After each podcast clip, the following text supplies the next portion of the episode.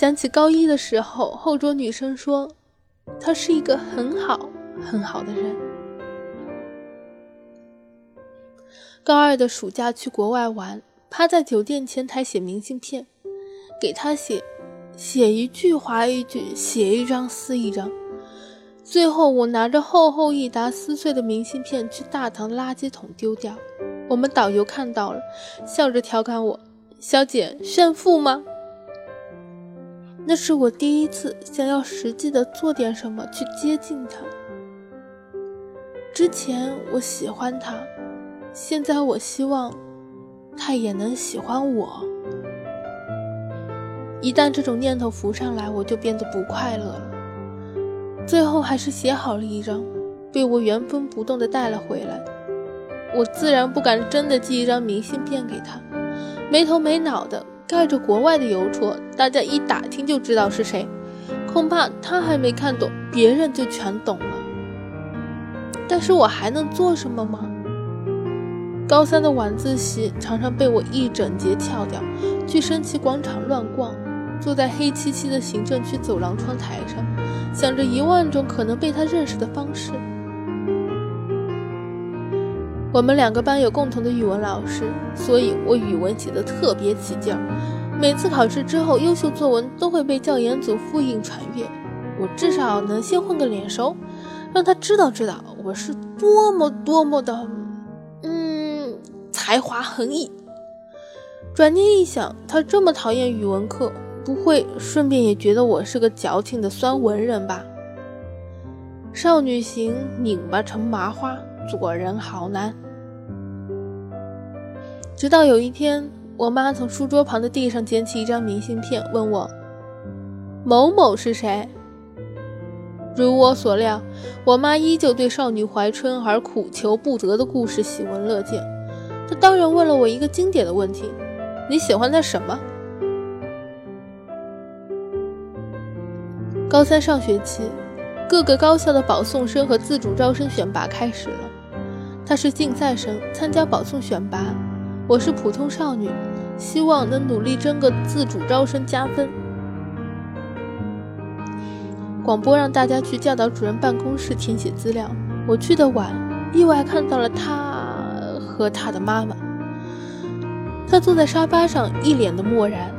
他妈妈拿着表格去问东问西，我心不在焉地坐在茶几另一端，拿着表格低头填，写几笔就紧张地往那边瞟一眼。我期待着无意中眼神交汇，我会笑着向他点点头，说：“你是某某吧？你好，我叫……我并不是一个怯场的人。”可他自始至终都没有看过来，只是一句句听着他妈的指导，按部就班的埋头填表。我们都通过了第一轮材料初审，一同参加在省招生办举行的笔试。我考得并不好，走出考场的时候还懵懵的。等远远的望见人群中我的妈妈时，整个人一激灵。我妈和某某的妈妈并肩站着，乍一看上去相谈甚欢。我的家长会都是我爸去开，我妈从不与其他家长有过多交流，甚至连我们班主任的名字都记不住。现在却笑容满面的在和某某的妈妈聊天。这位女同志，您是怎么回事？你想玩死你的亲生女儿吗？您听说过虎毒不食子吗？我全身僵硬的走过去，我妈一脸无辜的拉过我，介绍道：“这是某某的妈妈。”废话我当然知道，某某的妈妈是个利落又热情的人。寒暄了几句，我就看到某某面无表情的走近，无视在场的另外两个人，拉了拉他妈妈的胳膊，说了两个字：“走吧。”他妈妈朝我们点点头，接过他的书包，母子俩亲亲热热的走开了。我妈意味深长的朝我微笑，说了一句让我至今难以忘怀的话。你未来的婆媳关系会很难处啊！你到底想干嘛？啊我的脸已经抽筋了。在外面站着无聊，我听到他提起我们家某某，我就走过去跟他随便聊了两句。我妈笑得如沐春风。你喜欢的就是那个人？嗯，怎么像个机器人？我依稀听到我们母女关系发出了咔嚓的断裂声。其实我知道我妈的意图，她觉得某某并不值得喜欢。然而她不能回答我的是，喜欢究竟是什么？情感的发生一定能找到缘由吗？喜欢就是一个坏掉的水龙头，理智告诉你不值得，可怎么拧紧都是徒劳，感情覆水难收。那天晚上，我挽着妈妈的胳膊，慢慢走回家，头顶是猩红色的天空，孕育着一场初雪。妈妈感觉到了我低落的情绪，忽然捏捏我的手说。他妈妈早就认识你，知道你学文以前是哪个班的，还知道你作文写得很好。真的？嗯，妈妈笑着说，真的。而且他说是某某和他说的。即使知道这些基本信息都很有可能来自某某妈妈密布的情报网，与某某毫无关系，我还是瞬间开心了起来。还有吗？除了作文呢？没有了。嗯。我很失落。哦，对了，他妈妈说你很好看，真的？我编的。母女关系第二次发出咔嚓的断裂声。我妈妈从未停止拿某某的事情取笑我，甚至连一起去超市买书包，我们意见不同时，她也一定会指着自己看中的那一款说：“这一款看上去像是某某会背的风格啊。”好像这么一说，我就会听她似的。是的。我的确听他的了。我一直很想知道，他敢这么肆无忌惮，是不是因为确信某某不可能搭理我？某某越好，我就越乐于单纯的欣赏他；某某的形象越普通，我反而越想要接近他，像是要亲手通过实际例证来残忍的破坏自己的幻想似的。所以这年冬天，当我妈妈陪着我去北京参加自主招生的面试时，我第一次鼓足勇气和某某打了个招呼，在理科教学楼的大厅里，我手里抱着一堆表格，站在柱子旁边等我妈。忽然看到某某独自一人，面无表情地从旁边的教室走出来。他经过我身边时，我忽然鼓足勇气，打起精神，微笑着说：“嘿。”然后他走远了，没看我，没停步。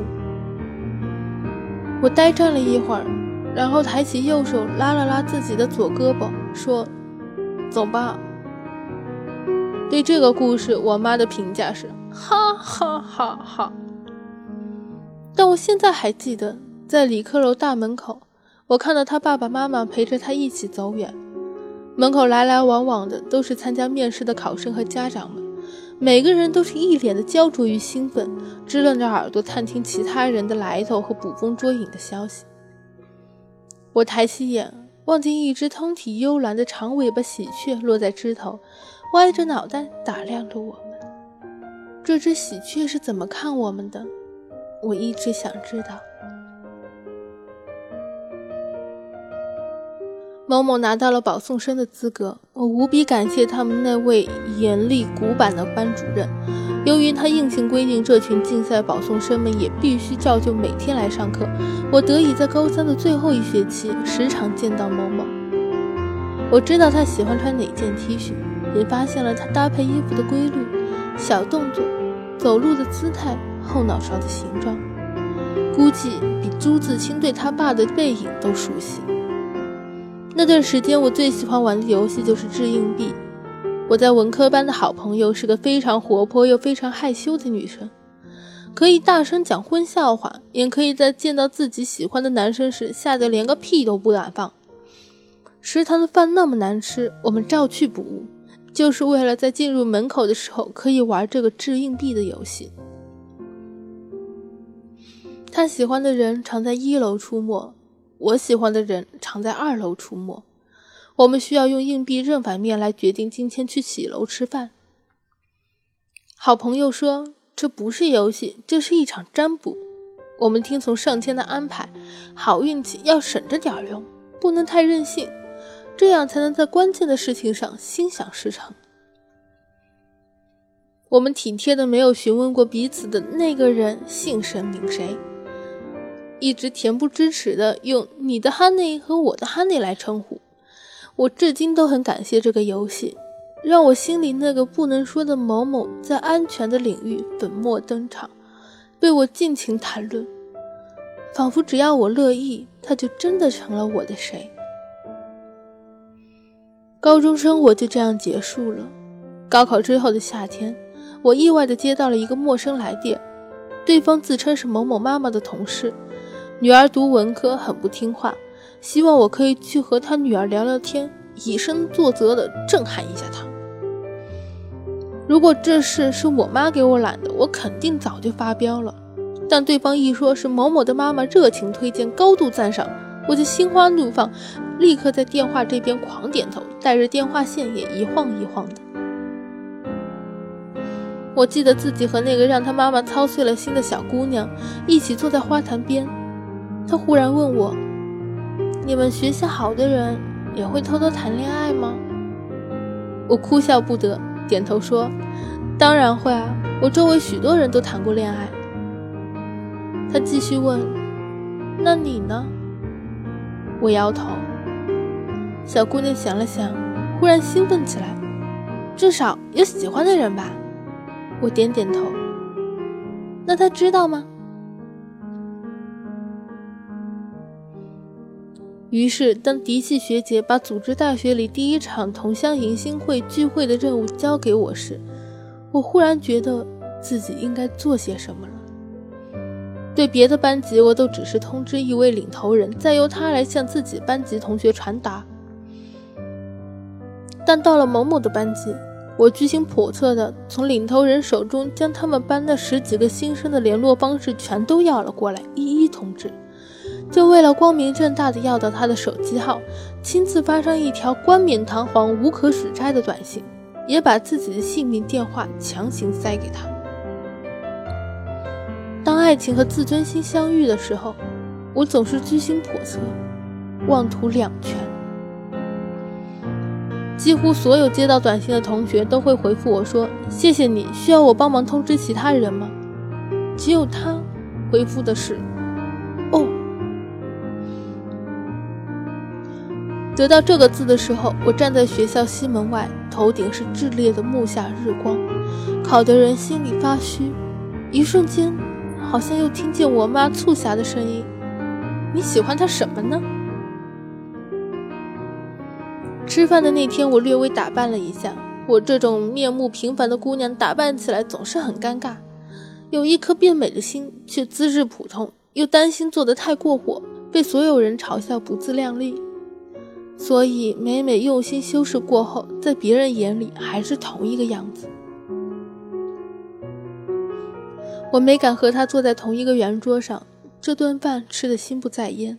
我们高中这两届考上同所大学的人加在一起，足足有六十个。